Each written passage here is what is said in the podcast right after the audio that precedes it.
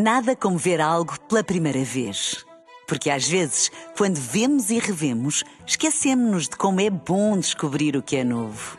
Agora imagine que viu o mundo sempre como se fosse a primeira vez. Zais. Veja como se fosse a primeira vez.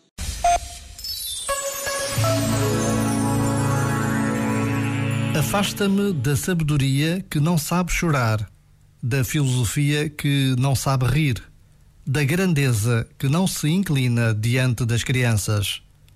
A prece é do escritor libanês Khalid Gibran e quão útil é para nós hoje.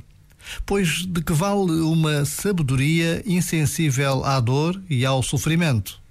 De que valem as grandes ideias sobre a vida e o mundo se incapazes de humor?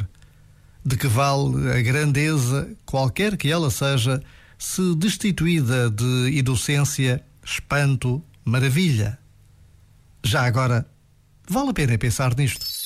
Este momento está disponível em podcast no site e na app.